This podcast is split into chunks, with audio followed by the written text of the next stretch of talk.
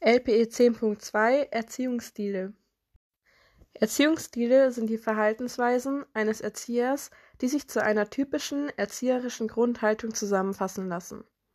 Und zwar die Art und Weise, wie der Erzieher zu dem Erziehenden gegenübertritt und die Kennzeichnung der durchgängigen Grundhaltung des Erziehers.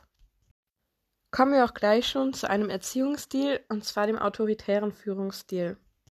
Kommen wir direkt zu den Merkmalen des autoritären Führungsstils. Der Gruppenleiter legt alle Richtlinien fest und bestimmt das Vorgehen. Den Kindern ist ihr zukünftiges Tun meistens unbekannt. Der Gruppenleiter übernimmt auch die volle Verantwortung für das Verhalten der Kinder und bildet Gruppen und greift häufig in das Geschehen ein.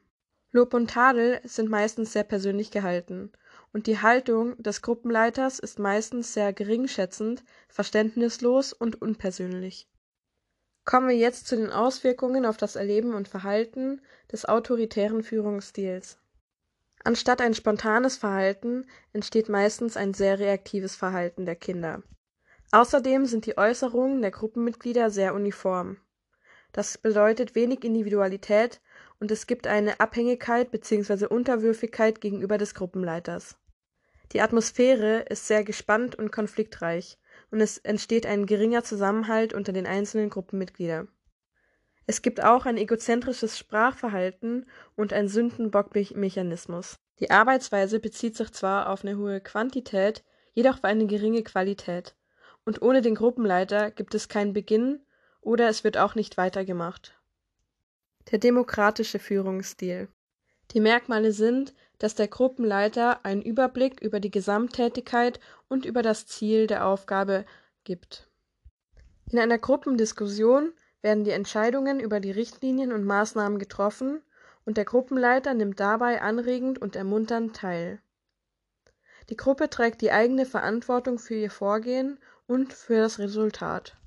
Ebenso dürfen die Gruppenmitglieder sich eigenständige Teams bilden, und der Gruppenleiter greift in ihr Geschehen nur sparsam ein und ermutigt die Selbstständigkeit.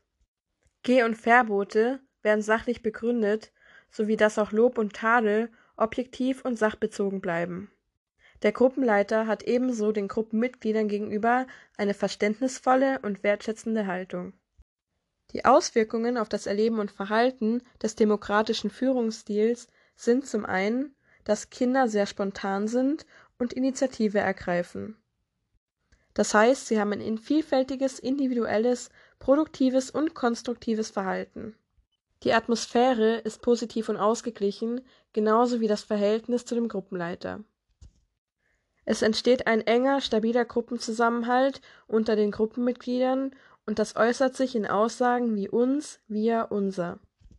Die Arbeitsweise hat eine geringere Quantität, aber dafür eine höhere Qualität im Gegensatz zum autoritären Führungsstil.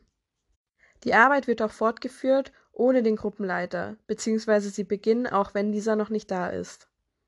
Die Gruppenmitglieder können bei einer gemeinsamen Problembewältigung beitragen.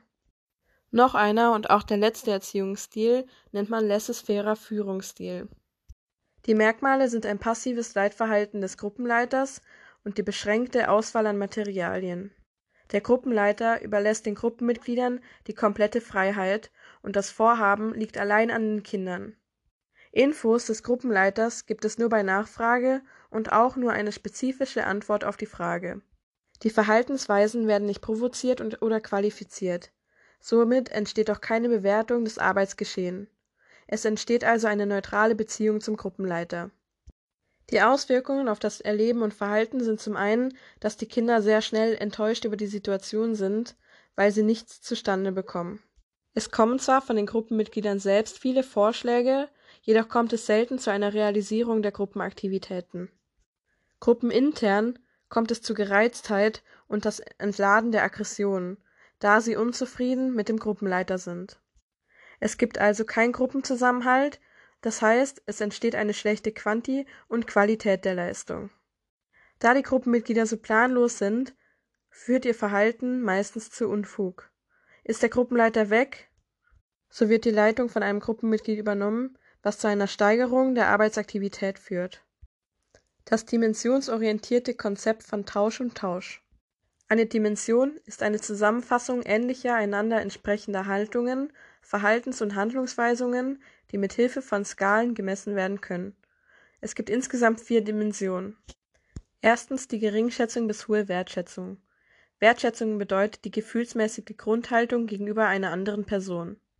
Zweitens gibt es kein Verstehen bis vollständiges Verstehen. Verstehen ist das Einfühlen in die innere Welt des anderen. Drittens gibt es die Fassadenhaftigkeit bis Echtheit. Echtheit ist, dass der Erzieher aufrichtig ist und das Verhalten mit den Einstellungen des Erziehers übereinstimmen.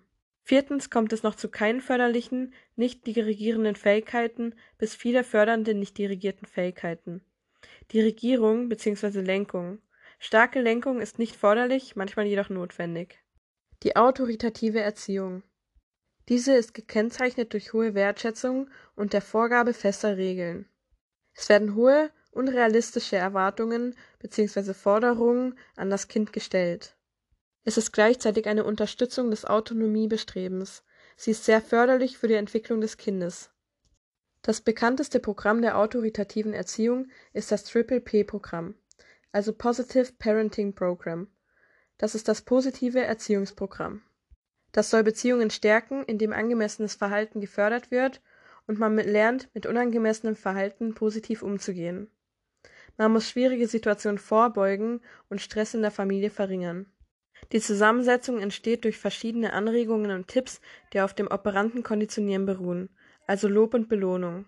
Das bedeutet, auf schweres Fehlverhalten folgen logische Konsequenzen, wie zum Beispiel der stille Stuhl, dass man ruhig auf dem Stuhl sitzen muss und ignoriert wird, oder die Auszeit, also das Kind wird in ein anderes Zimmer gesteckt, bis es sich beruhigt hat. Die Voraussetzungen des Triple-P-Programms sind stabile und emotionale Beziehungen zwischen dem Erzieher und dem zu Erziehenden. Erziehungsmaßnahmen. Das sind alle Handlungen des Erziehers, mit denen er versucht, das Verhalten des Zuerziehenden relativ dauerhaft zu verändern, da es seinen gesetzten Erziehungszielen entspricht. Die direkten Erziehungsmaßnahmen. Das sind alle Maßnahmen, mit denen der Erzieher versucht, Einfluss auf den Zuerziehenden zu nehmen, um das Verhalten zu ändern. Die indirekten Erziehungsmaßnahmen. Das sind alle Maßnahmen, bei denen der beabsichtigte Einfluss über eine Situation, Objekt oder entsprechende Gestaltung der Umwelt geschieht. Beispiel ein Buch oder ein Film. Unterstützende Erziehungsmaßnahmen. Das sind alle Handlungen eines Erziehers, durch die ein angenehmer Zustand eintritt. Und zuletzt die gegenwirkenden Erziehungsmaßnahmen. Das sind alle Handlungen eines Erziehers, durch die ein unangenehmer Zustand eintritt. Zu den Erziehungsmaßnahmen gehören ebenfalls die Grundlagen des operanten Konditionierens. Dazu gehören Lob und Belohnung sowie Strafe und Bestrafung